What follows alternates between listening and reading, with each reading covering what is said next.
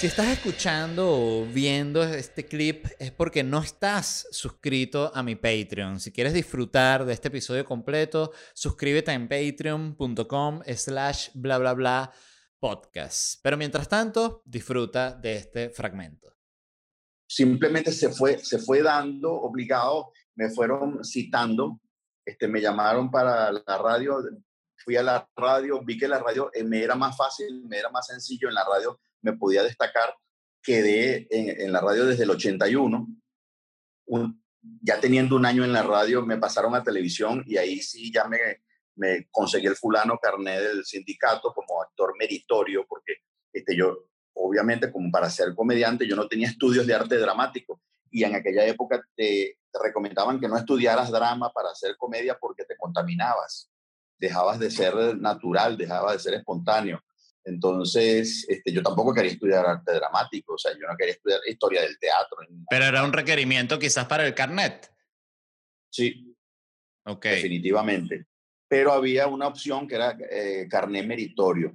Eh, uno de los escritores y productores llamado Pompeyo Izquierdo fue el que me rebotó en el año 81. Me dijo, tú no puedes estar aquí, tú no tienes carnet de sindicato, porque era un tipo muy sindical, digámoslo así pero eh, él mismo fue el que después me recomendó para que me dieran el, el fulano carnet meritorio. Déjame mover esto un pelo aquí para ver si, si, si no tengo que agacharme tanto. Sí. Mira, ajá, entonces eso, lo, de nuevo, volviendo a, la, a, lo de por qué te rebotaban esos primeros sketches que grabaste. Bueno, el primer, los primeros sketches no me rebotaron porque yo, lo primero que yo hice fue extra. Ok. O sea, yo, recuerdo que había un embargo y yo era uno de los que sacaba muebles junto con otros extras. Eh, me dieron en, vestuario una braga de, trabajo beige y con eso fue, eso fue lo primero que yo hice en televisión. Me encantaría encontrarlo, ¿no? Porque yo tendría ahí 19 años. Y luego, no, o, o 20, sí, 19 o 20. Y luego, este, hice una, una voz en off imitando a Lee que era el narrador de caballo más famoso que ha habido, el narrador hípico más famoso que ha habido aquí en Venezuela. Y bueno, lo hice y bueno, eso salió al aire. Luego ah, de ahí me rebotaron para la siguiente grabación, no me quisieron y después al año fue que, fue que volví otra vez con las Olimpiadas del Abuso. ¿Y qué hacías ahí? De Lázaro Candal. Okay. Lázaro Candal era un narrador deportivo también, pero de fútbol, un, gallego. Sí, no, no, estoy claro, yo lo, ese lo viví. Ah, ok, que vivía en Venezuela y tenía una forma muy particular de narrar. Y entonces cuando, cuando tú entrabas en aquella época en la televisión para ser comediante, te exigían ciertos requisitos eh, adicionales a, los del carné y, y, y toda esa vaina. Era que te pedían que hicieras acentos, que hicieras personajes y que hicieras imitaciones. Y te pedían que las imitaciones que hicieras no fueran las que ya tenías. O sea, tú no podías ir a la Rochela e imitar a Carlos Andrés Pérez estando callito ahí. No podías ir a la Rochela imitando a, digo yo, a Caldera estando, este, ¿cómo se llama? Eh, Pepeto ahí, que era el que hacía Caldera antes de Laureano. Eh, no podías imitar, ¿qué digo yo, a, no sé, a Rómulo Betancourt, estando, estando los que le invitaban ahí. Tiene que ser una invitación que no hiciera nadie. Entonces, claro, yo hacía todas las otras invitaciones, pero entre las nuevas, yo hacía eh, Delio Amado León, hacía este, mm, el Museo La Caballería, hacía... hacía Delio Amado León, sí, no, no sé quién es. ¿Quién era? Ok, cuando, cuando se forma la fanaticada de los Leones del Caracas en los años, eh, la, o sea, la fanaticada que se formó en los años 80 era tal vez por la narración de Delio Amado León. Eh, eh, era un tipo que tenía una voz muy, muy potente y muy deportiva para lo que, lo que lo oíamos. Eso desapareció hoy en día, las voces, los locutores, la, la relación del, del, timbre de voz con, con, con, con el producto o, o, con el deporte. él narraba a cuando estoy narrando eventos deportivos como tremenda cantidad pero no del café que contiene cafeína, sino de café, el café 100% puro que le da a su organismo un descansito. Vamos con los comentarios de Carlito González. Entonces, eh, eh, estas imitaciones la gente se asombraba, o las imitaciones de, de, que te digo yo, el Lázaro Candal. ¡Ay, que se va! ¡Qué bonito! Mira cómo juega. ¿Cómo le van a poner ese nombre? Es Guabón. No, póngale Javier, Jorge, Eduardo, tantos nombres bonitos que hay. Este jugador de Camerún. Y, o, o por ejemplo, el Musiula Cabaret. Vengan para que lo vean el, el complemento de toda una vida. ¿Ah? El batazo de la suerte. Niña, niño, papá o mamá. Para mamá en primera base. Estas son las invitaciones de las cosas que la gente veía y gozaba un pullero cuando estaba pero la única que no hacían en la Rochela era esa. ¿y cómo era esa vibra ahí en la Guacharaca, en ese, en ese bar? ¿Eso era años finales de los 80? Sí, eh, entre el 80, yo trabajé ahí del 85 al 87 aproximadamente. Mm, yo trabajé 27 meses. Semanalmente, a mí me tocaba los miércoles, a veces los jueves. Y, o sea, miércoles y jueves. Eh, yo pienso que la Guacharaca... ¿Cuánta gente cabe ahí? ¿Cabía? llegaron a meter 350 personas. Ok. Hasta donde yo sé. Eh, ahora, el local me, me, parecía pequeño para tanta gente, pero a veces se metía mucha, mucha gente. El, el caso de la Guacharaca es irrepetible e único, eh, y único aquí en, en, en, Caracas. Este, yo no he conocido un local que tuviese, este, primero la calidad de show, después la calidad de público, la calidad de la, de la comida, todo lo que reunía la guacharaca, una cosa impresionante. Eh, en la guacharaca había que entrar con, con paltó, o sea, no te permitían entrar eh, mal vestido. Em, tenían de hecho sacos los parqueros, o sea, para que pudieras entrar. Llegaba alguien así, tipo así, no, no, tiene que tener un saco. Oye, pero ¿cómo hago? Bueno, aquí tengo, pruebes este. Y entraban con su saco, allá, entonces lo quitaban. Luego, em, el, show era como una revista, así tipo este, Lido de París o, o el Moulin Rouge. Este, tenía, tenía las gaitetas o las nalgarinas, que eran como unas bailarinas que te, te recibían en el escenario, qué sé yo, con las tetas al aire. Eso, digamos que no sé qué tanto efecto bueno o malo causaba. Total es que a la gente le importaba más que todo el humor en esa época. Eh, se subía el conde del Guácharo, se subía Callito Aponte, se subía Luis Rivas, Claudio Nazoa, Simón Díaz llegó a subirse, este, obviamente, eh, después estuvo Laureano, Bólido, estuve yo, estuvo, eh, bueno, hubo una gran cantidad de comediantes, por supuesto Carlos Donoso y su muñeco, y, pero el espectáculo era extraordinario, o sea, la gente se estaba como acostumbrando a empezar a pagar por ver espectáculos. Aunque no se cobraba entrada, eh, el consumo era costoso. Mira, ¿y eran, eran dos comediantes por noche? ¿Dos shows por noche? No, por lo menos tres. Ok, eran como casi tres horas, ¿no? Entre el, el inicio sí, y... Empezaba, e, el show empezaba como a las nueve, pero había este, bailarinas, magos, tres comediantes un striptease y la despedida. a las 11, 12, una vez decir 9 o terminaba tarde. Todo depende de lo que se extendieran los, los comediantes. Qué loco lo del striptease. Sí, un striptease, cosa que no se, que no se estila ya. El striptease es, o sea, en la teoría real, una tipa que se desnuda frente a ti, pero tú no logras verle nada. O sea, hay juego de luces y sombras, este, hay algún, algunos elementos en el escenario. Había una tipa, no me acuerdo cómo se llamaba, que era un fenómeno. Un fenómeno. La tipa salía en pelota y tú nunca le viste nada. Había otra que era ordinarísima, que, que, que ya, o sea, abría las piernas así y, o sea, ya, ya esa no sirvió para un carajo, pero, pero había una que era un fenómeno. Y había bailarina árabe también, Cherezade, había mariachi. había toda vaina. Era un show de loco, pero arrechísimo, porque, porque de verdad que te divertía, no te, no te permitían desviar la atención, salías muy satisfecho de, ese sitio. En La Rochela habían personajes que tenían 10 años. Ok, ¿como cuál? Este, por ejemplo, Afloja tuvo muchos años, el que de, de, de, Charles Barry, este, mm, que digo yo, Pepito Preguntón duró muchísimo tiempo. Este, eran, eran personajes que yo los había visto, que me gustaban, que me encantaban, pero yo decía, ¿por qué este, mm, digamos, hacer tanto tiempo el mismo personaje siendo personas que, que podían, hacer muchísimos personajes más? Eh, bueno, por alguna facilidad también, la mecánica del escritor, este, la rutina del escritor de, de, de, salir de un programa, repetir el, el patrón del personaje de la semana pasada, cambiándole algunas cositas y ya.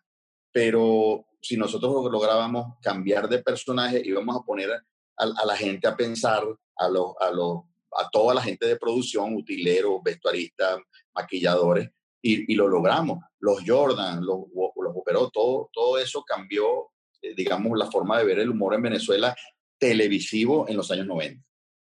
Mira, y, es, y la experiencia esta con, con Villagrán, con, con Kiko, ellos tuvieron que ir a Venezuela por el tema legal de poder usar los personajes también, ¿no? Bueno, mira, cuando, cuando ellos se les dificultó trabajar en México, ellos salieron a Latinoamérica, obviamente eh, para aprovechar el éxito que tenía el Chavo en Latinoamérica. Venezuela, un país absolutamente millonario para la época, este, buscó a Villagrán, que era el, de hecho el más codiciado, porque, eh, digamos, la chilindrina no tuvo tanta relevancia como Villagrán dentro del Chavo, ni después posteriormente cuando se terminó. Este, tal vez Don Ramón, tuvo mucha, mucha relevancia. Entonces Venezuela se trajo a Don Ramón y a, y a Villagrán. Hicieron un programa que se llamaba El Niño de Papel, luego hicieron Federico, después hicieron el nuevo show de Federico y se enfermó Honorio Torrealba. Entonces Honorio Torrealba hacía un personaje que se llamaba Trompito en, en el nuevo show de Federico. Y este, cuando él se enfermó, él dejó varias, una obra de teatro eh, pendiente y, varias cosas por hacer.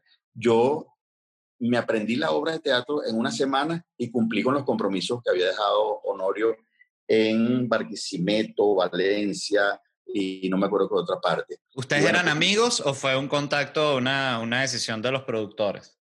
No, no, éramos muy amigos y, él me lo pidió y yo con mucho gusto se lo hice para, para, para evitar problemas. Pues. Okay. Y mm, luego, eh, le preguntan a Villagrán que, que, podían utilizar para sustituir a Trompito. Y entonces él me llamó y me propuso hacer un, no Trompito, sino un personaje adicional, como que Trompito se había ido de la cuadra y había llegado otro niñito que era yo. Entonces yo hice, yo no recuerdo si fueron como dos, tres, cuatro capítulos. Y bueno, se terminó el programa porque era el final de la temporada de, de Federico le renuevan el contrato a Villagrán y entonces él hace Kiko Botones. Eso lo recuerdo. Él inventa que es de un hotel y tal y qué sé yo, y me lo dan a escribir a mí. Yo, yo tenía experiencia escribiendo radio. Eh, yo escribía Radio Rochela Radio y, y, varios programas que escribían Radio Room. Entonces yo empiezo a escribir Kiko Botones, escribí 24 programas de, la, temporada, prácticamente la mitad, porque fueron 48 programas. Y bueno, resulta que a él le gustó mucho mi forma de, escribir y mi forma de, actuar. Luego de él, este, nos estábamos acoplando a una nueva forma de trabajo, porque nosotros trabajamos de una forma muchísimo más relajada y, menos severa que lo, que lo hacía él. Ellos tenían como muchas mecánicas. Yo pienso que también era por el público. El público eh, del de mexicano es un público que eh, a pesar de que en el DF tienen muchos albures, ellos vendían para los 100 millones de mexicanos que entendían las cosas más básicas y más, más eh, digamos, más sencillas. Por eso es que un programa como El Chavo se pega en toda Latinoamérica, porque no existe una persona que no entienda El Chavo, no existe una persona que diga, ay, no sé qué pasó ahí, no entendí, porque el director, sobre todo segoviano, se encargaba de que con la cámara te explicaba el chiste por si no lo habías entendido y la reacción era a cámara del agraviado y las risas eran obligadas en el momento, o sea, no había forma que no entendiera el, el chavo. Entonces me acostumbré a trabajar con, con, Kiko, después hicimos 24 programas más con otro escritor llamado Tirso Pérez León, y bueno, chévere, me fue, me fue chévere con él. ¿Y cómo era la vibra de él? O sea, eh, ¿compartieron solo en set o llegaste a compartir con él así de tomarse unos tragos y hablar?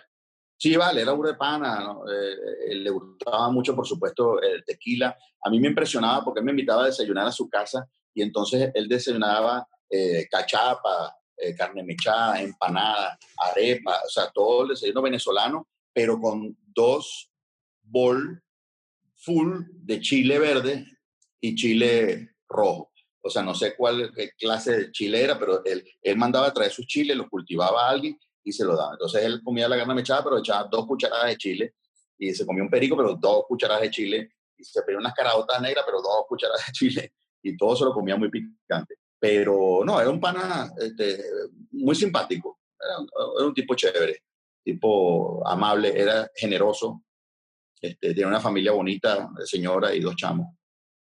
Ya. ¿Y don Ramón lo conociste también? No, lo vi, lo saludé, pero no lo conocí como a Kiko, como a, como a Carlos no lo conocí. Este, un tipo muy educado, muy, muy protocolar, fuera de cámara, don Ramón. Después salieron los piratas estos de la autopista y vendieron Emilio Lovera en Maracaibo, Emilio Lovera no sé dónde, Emilio Lovera en Puerto Ordaz, Emilio Lovera en contra de fulano, Emilio Lovera a favor de Sutano, Emilio Lovera habla de la piñata, Emilio Lovera habla de no sé, todo eso. Jamás, jamás supe quién fue el que lo grabó. Este, sé de uno que me grabaron en Maracaibo, que era un tipo del sonido. ¿Eso lo vendían en CD o en cassette? En CD. Todo eso fue en CD. Ya. Todo eso fue, y bueno, eh, eh, esa es la ruina para uno porque de, esa fuente de, trabajo y de supervivencia que tuviéramos los artistas venezolanos, si este fuera un pueblo tipo, no sé, Inglaterra, pues este, nosotros estaríamos en, en mejor disposición, en mejor, en mejor situación económica si pudiéramos vivir de nuestra propia creación, de nuestra propia eh, intelectualidad. Pero en Venezuela no se puede porque el venezolano siente que tiene derecho a grabar tu show, a reproducirlo y a venderlo. ¿Y por qué, por qué sientes que, que, es así? Porque evidentemente es un tema que te, que te obsesiona. O sea, mira, a mí me ha pasado esto, la gente se ríe cuando lo cuento, pero en el fondo es burro de serio. Este, yo voy pasando por la autopista y hay una tranca y viene un tipo con un anime y dice Emilio Lovera y el terremoto. Y está mi foto, mi nombre en un coñazo de CD y en un pequeño afiche que tienen ahí. Y entonces yo lo veo y el tipo dice, coño, eres tú, vale. Coño, grabate otra, grabate otra porque está ya caladilla.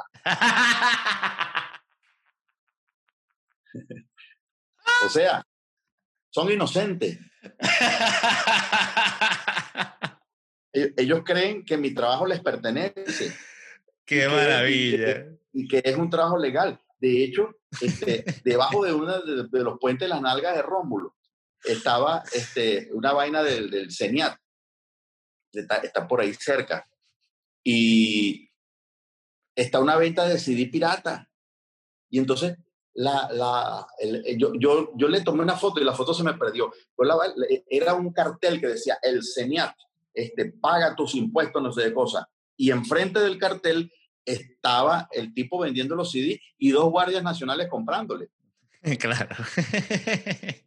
o sea, si, si hay algo más evidente que, que ese cuadro, que esa, que esa composición, o sea, eso es lo que somos. Sí, es natural. Pero yo te puedo decir incluso que yo toda mi adolescencia nunca pagué nada en mi vida, todo me lo descargaba. O sea, para mí era natural y para toda mi, mi generación de que éramos en esa época del Internet era natural. O sea, ahorita de adulto ya empiezo a tener la conciencia del, del, del, pago del material y lo bueno es que ya todo está conectado. Entonces, si quieres, quiero ver una película, la tengo que pagar por Apple. Lo quiero ver algo, la tengo que pagar. Pero son dos cosas diferentes. O sea, si, si, tú tienes una computadora y la, y la computadora te pone al alcance cosas que descargar, si, serías un tonto si pagas. Lo que yo no admito es que tú vayas a un show como sonidista, grabes el espectáculo, lo edites en ti y lo vendas al público. Digamos, eso es un crimen en todas partes del mundo, menos en Venezuela. Sí. Sí, en Venezuela es, exacto, es un derecho que tienen, literalmente. Es un derecho, derecho legal, o sea, y te forman peor. ¿Y por qué no lo voy a grabar? Yo lo puedo grabar. ¿Por qué? Porque yo tengo grabador. Y yo, yo puedo agarrar tu imagen aquí en este celular. ¿Por qué? Porque este celular es mío. O sea, es lo, lo, absurdo de la vaina. Bueno, así es aquí. Entonces uno tiene que, bueno, o te acostumbras, se te olvida, este, no, no, no te puedes quedar en ese pensamiento pegado porque te vuelve loco. O sea, al principio decía, yo no voy a trabajar más, no voy a trabajar más para estos pendejos. Y después, bueno. Sí, es que va, va, va, va cambiando mucho y, y, y, ahorita la exigencia de contenido, bueno, no es que sea distinta, porque tú estabas en un programa todas las semanas y hacías shows, pero es como que más y más y más y dame, y este ya no, exacto, no para. Pero, pero, es contradictorio, porque la misma persona este, eh, eh, va, te copia tu show, te lo, te lo graba y te lo vende. Y te dice, te estoy dando publicidad. Y dice, no, quien te dio publicidad fui yo. O sea, yo tengo 25 años trabajando y tú estás vendiendo mi, mi producto sin pagarle nada ni al CENIAT ni a mí por los 25 años que yo trabajé. Yo soy el que te da publicidad. Por otra parte, después tú te mueres en la pobreza como artista, te mueres indigente y ese me comentan, oye, qué bola es esto habiendo ganado tanta plata. Así mismo. Así es. Sí, hay, hay, mucha menos plata de la que la gente piensa, ¿no? Claro, sí, dentro, del, dentro de la comedia en Venezuela. Primero que Venezuela es un mercado pequeño y es un mercado que está negado a, gastar dinero en eh, otro venezolano. Es, es muy difícil que gaste en otro venezolano. Hay, una anécdota de eh, Andrés López. En la cola para ver a Andrés López había un tipo adelante, coño, mira, está aquí Emilio Lovera, epa, coño, yo te iba a ver a ti. ¿En dónde fue? En el Teatro Santa Rosa. Pero, marico, 50 mil bolos la entrada, coño, qué bola. Y yo le digo, pero aquí, pero aquí estás pagando 170 mil bolos por una entrada. Y el tipo dice, coño, pero es Andrés López, weón.